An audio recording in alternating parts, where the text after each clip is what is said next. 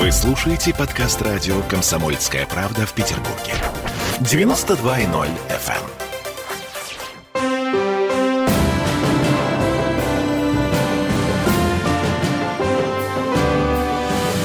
Нулевое чтение. Всем привет, это радио «Комсомольская правда», я Дмитрий Делинский. Я Ольга Маркина. И я Денис Четербок. А, мы здесь собрались для того, чтобы обсудить повестку ближайшего заседания законодательного собрания Петербурга, но эм, начнем давайте все-таки с того, что происходило в эти выходные в нашем городе.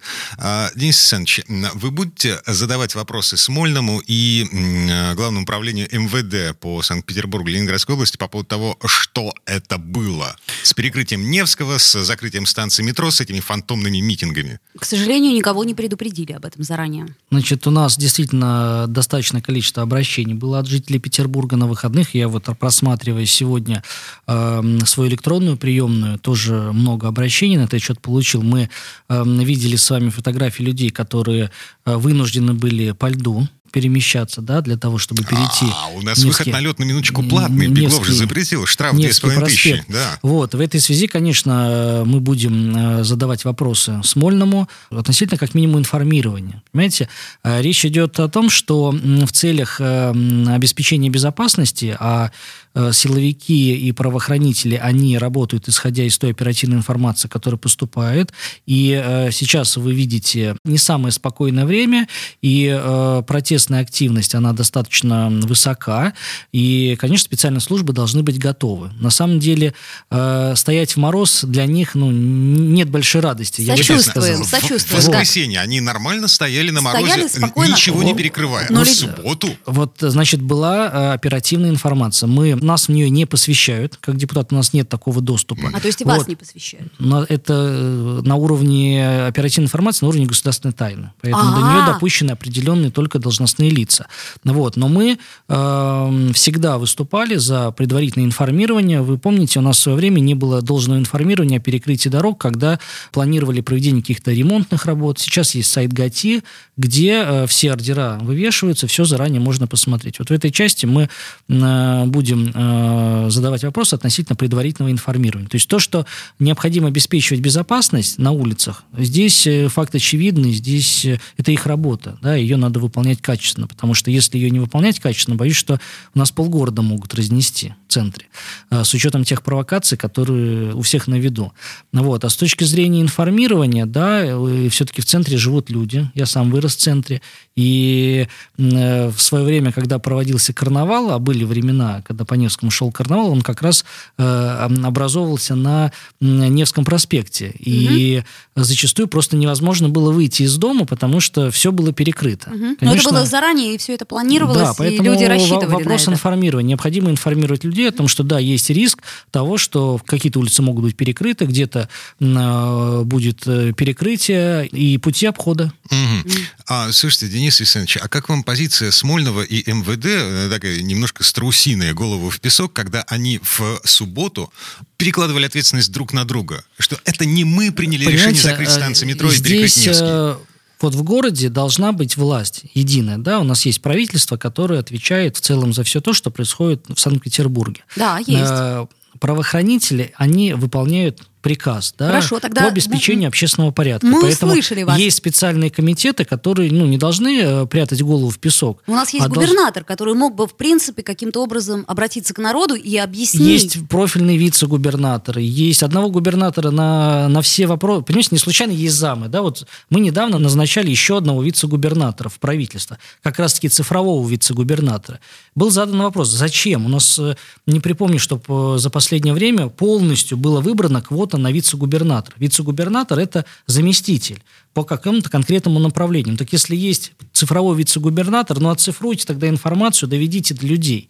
Вот так это должно работать. Поэтому у меня вопросы есть к отдельным должностным лицам в нашем правительстве относительно того, почему не было заранее этой информации, и почему не было дано объяснение людям, Но... что, когда и зачем. Правоохранители в данном случае, они выполняют приказ. Вот им угу. велено да, обеспечить порядок. У них есть специально разработанные планы. Вот они э, по этим планам алгоритм действуют. Ну, вот насчет плана, видимо, они не не все были посвящены в эти планы, потому что их комментарии очень сильно отличались друг от друга. А у меня вопрос. Вот, э, насколько я знаю, э, жители города очень многие собираются подавать иски.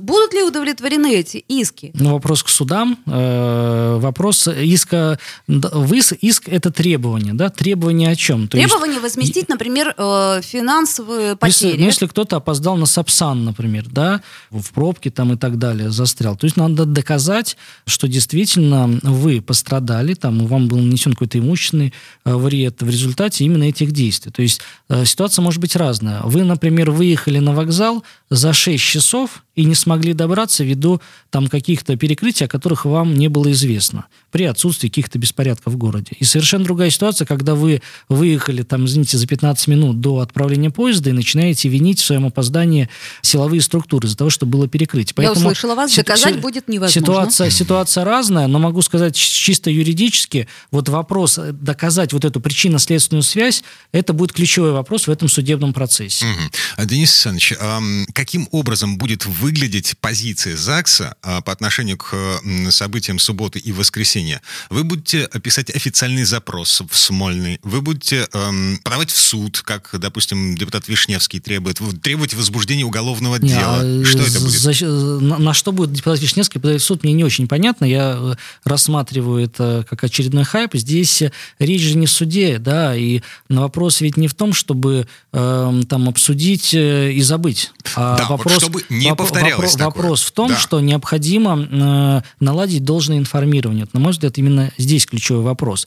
И здесь, конечно, надо обращаться в адрес для начала э, профильного вице-губернатора, а я вижу, что эта ситуация, она, в принципе, на стыковке полномочий двух вице-губернаторов. Это э, Пикалева и цифрового вице-губернатора, который курирует Комитет по информатизации связи Казарин. Вот. В этой связи э, надо направить, во-первых, обращение с вопросом, почему так произошло, и, во-вторых, какие есть план мероприятий по устранению такого впредь. А mm-hmm. суды, понимаете, э, что он будет доказывать в суде Вишневский? Мне, как юрист, не очень понятно. Mm-hmm. Ну, насколько я знаю, Вишневский собирает жалобы горожан в общем-то, вполне себе обоснованные жалобы. Никто не спорит относительно того, что у людей есть вопросы, и на них надо давать ответы. Но надо не сам рекламой заниматься, да, а все-таки заниматься делом. Если у Вишневского есть какие-то конкретные предложения, давай. Вот у меня есть конкретное предложение. В электронном виде у нас э, системы все работают, необходимо заранее доводить информацию о вероятности да, там каких-то э, массовых там протестов и в связи с этим перекрытие на таких-таких-то участках. Все, все люди будут извещены. Вот э, вопрос, вот иногда у нас летом, э, сейчас, по-моему, не проводился, или со смещением, забег «Белые ночи», да, я э, участвовал неоднократно, но мое отношение к этому мероприятию как автомобилиста, когда я еще не участвовал в забеге, и как участника забега абсолютно разное. Потому что когда я как автомобилист и перекрыты четыре моста, и я опаздываю, конечно, это мне вызывает дискомфорт и непонимание. Но как бегун мне нравится это мероприятие, потому что ты бежишь по центру города, все перекрыто, вообще... Красота, да. Красота. мне не очень понятно, кому могло понравиться субботнее закрытие центра. Вот я, например, обыватель, иду по своим мелким обывательским делам. А вот я это возвращаюсь к вопросу об информировании. Вот я, например, когда попал в пробку из-за забега, даже не знал, что он проводится. Никто об этом не говорил, да? То есть ты просто встаешь перед закрытым мостом, и что тебе дальше делать? А ты, у тебя цитнот. Поэтому информирование, на мой взгляд, это ключ к тому, чтобы не было здесь какого-то возмущения, излишнего недовольства. Хорошо, расскажите нам, каким образом отреагировали э, должные вице-губернаторы на ваше обращение. Слушайте, я понимаю, что я сейчас утрирую, да, но Дуглас Адамс э, «Автостопом по галактике». Помните, с чего начинается э, эта книжка и этот фильм? Не очень. Напомните. Напомните. Короче говоря, у главного героя сносят дом. Ну вот, для того, чтобы построить автостраду на этом месте. Он, естественно, возмущается. Ребят, вы чё? Это же мой дом.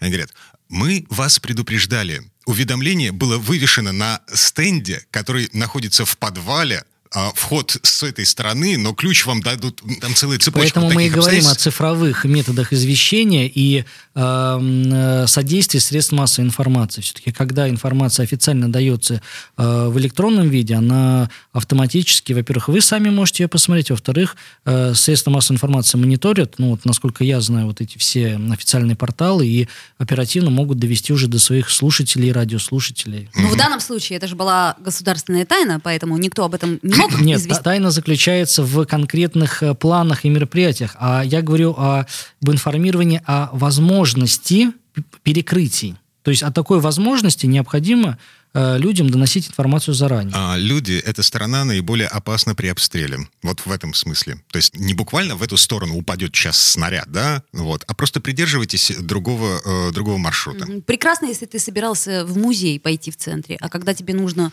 вести ребенка к врачу к определенному времени, это совершенно другая история. А, слушай, там вообще были идиотские совершенно ситуации, когда на десятилетнюю девчонку э, ОМОНовцы досматривали и опрашивали на выходе из школы, потому что она шла одна. Но это совсем другая история. Давайте вернемся э, в эту студию буквально через пару минут. Э, мы продолжаем готовиться к завтрашнему заседанию законодательного собрания. У нас там э, вопрос о вытрезвителях. Все-таки они вернутся или не вернутся? Если вернутся, то в каком виде? Буквально через пару минут. Нулевое чтение. Посмотрим, что сегодня Мардан скажет про Навального, а то вчера одна вода была. Журналист – опасная профессия. Надо иметь мужество говорить правду. Помните 37-й год? Это сарказм. Это сарказм, да, конечно. На всякий случай. На всякий случай. Вот все, что касается налогов, будьте добры, пожалуйста, со всем остальным идите к черту. Твой подход устарел и не будет, по-твоему. Ежедневно Сергей Мардан и Мария Бочинина делают ваше утро незабываемым. Стартуем в 8 часов по московскому времени. Поехали. Запрягайте.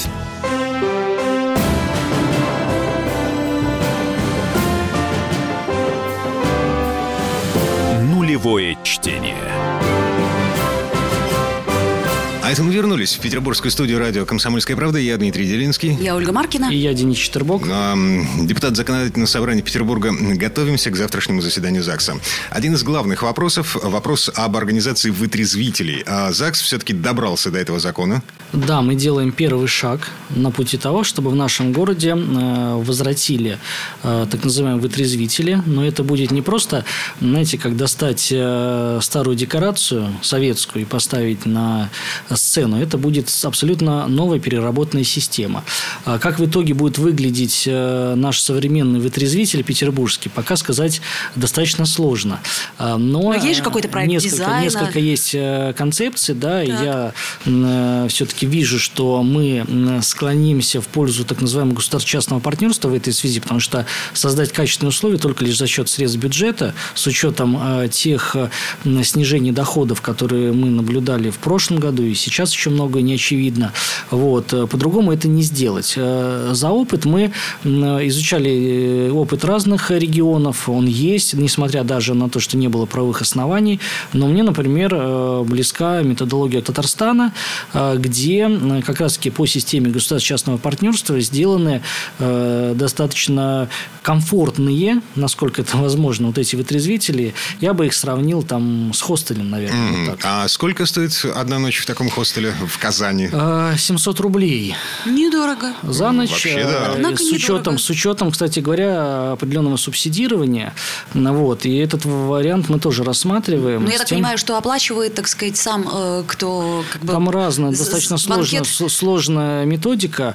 А, но, как правило, да. И это тоже идеология а, нашего будущего проекта, потому что то, что мы будем рассматривать завтра, оно лишь определяет правительство как тот орган власти, который который будет уполномочен на создание и содержание этой системы. Будем надеяться, что появится а, новый Довлатов и напишет об этом множество думаю, хороших э, литературных произведений. Такого там не будет. Все-таки мы настроены именно на э, современный подход к созданию вытрезвителей. Зачем это надо? Опять же, повторюсь, статистика однозначно говорит, 50 тысяч человек в год мы теряем на улицах э, умерших в состоянии алкогольного опьянения. Это по всей России, это не в Петербурге. Это по всей России, но это цифра достаточно серьезная для России. И тем не менее, кто а, будет оплачивать, э, так сказать, пребывание э, в этом прекрасном Мы исходим хостеле? из того, что бремя оплаты должно быть на выпившим, потому что те же самые люди, а мы предварительно э, изучали общественное мнение, они не понимают, почему за налоговый счет должны содержать тех, кто,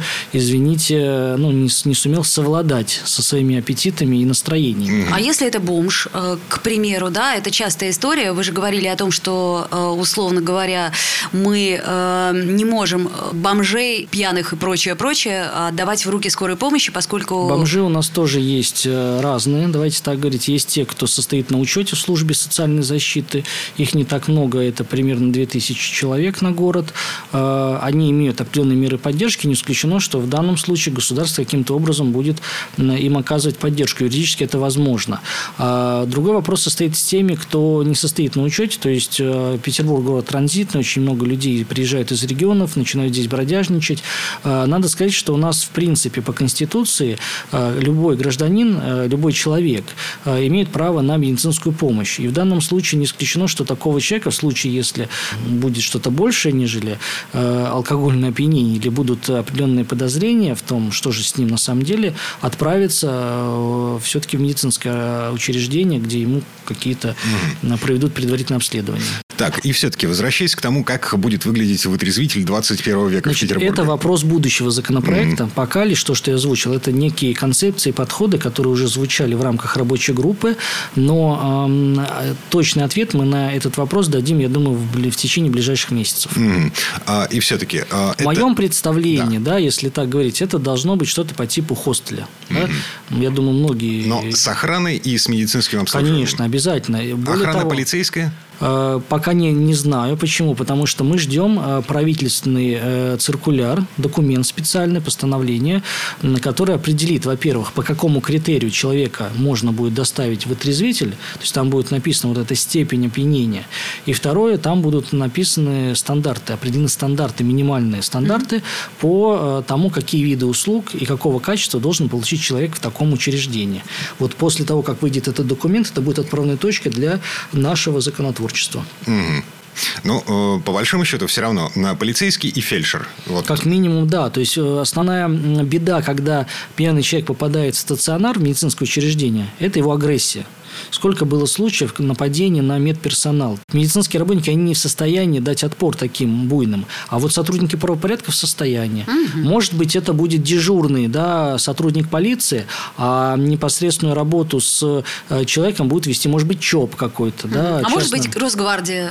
Собственно, а может быть, Росгвардия. у нас большая. То есть, тут, э, Почему понимаете, тут э, полет фантазии достаточно большой. Надо дождаться выхода на правительственного документа, который определит вот этот минимальный набор критериев. Да? Может быть, в этом документе прямо будет отнесено э, обязанность дежурства сотрудников полиции или Росгвардии в таких учреждениях, которые будут от, открыты на территории регионов. Угу.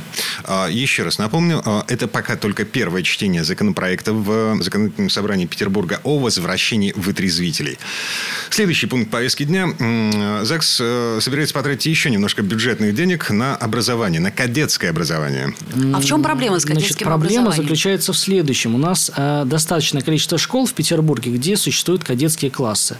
Ну, своего рода можно кратко сказать, что это определенная такая начальная стадия э, профориентирования. Да? То есть, например, на территории Кировского района, где работаю я, есть 493 школа, где э, с определенного класса э, ребята, они борются за это право. То есть, не просто всех принимают, а надо пройти определенные испытания на попадание в специальный кадетский класс. Этот кадетский класс готовит будущих спасателей, то есть сотрудников МЧС. То есть, ребята э, получают дополнительные предметы по БЖ, по охране здоровья, по пожаротушению. Да? То есть, их предварительно уже готовят с прицелом на будущую профессию. Кстати, действительно, в кадетские классы попасть очень тяжело. Туда конкурс У них такой высокий, дежурство. как там, там... в 239-ю школу. Специальный распорядок, да, и это дополнительное, дополнительное образование. Но никаких э, э, правовых документов относительно вообще стандартов работы таких классов на уровне Петербурга сейчас нет. Есть лишь методические рекомендации, которые не подкреплены финансами. Да?